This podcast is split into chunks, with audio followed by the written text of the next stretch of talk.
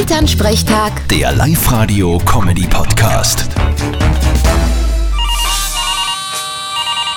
Hallo Mama. Grüß dich, Martin. Du glaubst nicht, was gestern beim Frühschoppen geschehen ist. Der Bürgermeister hat der Musi einen Doppler gezahlt. Ach so, ja, ja das auch, Fralle. Nein, was ganz anderes. Stell dir vor, der Papa hat bei der Tombola einen ersten Preis gewonnen. Hö, gratuliere.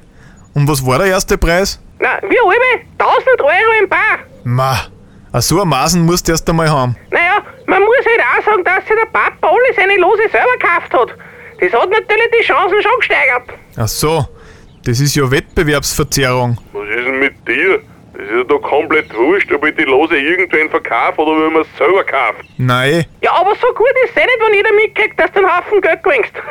hat er ein paar Runden springen lassen müssen, der Papa. naja, sagen wir so, viel ist von den 1000 dann immer über. Aber dann war es wenigstens für einen guten Zweck. Vierte Mama. Ja, vierte Martin.